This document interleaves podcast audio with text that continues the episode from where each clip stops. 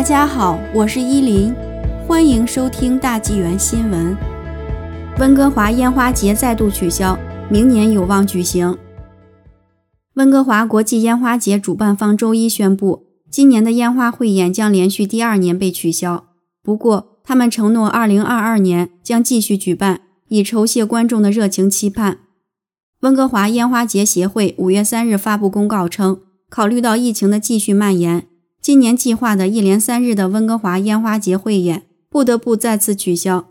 不过，烟花节有望明年恢复，目前暂时定在明年七月二十三、二十七和三十日。主办方还透露，温哥华烟花节仍然由加拿大本田公司赞助，并且承诺说，二零二二年的温哥华烟花节将具备更大的规模、更精彩的表演。每年，温哥华烟花节是大温哥华地区一大盛事。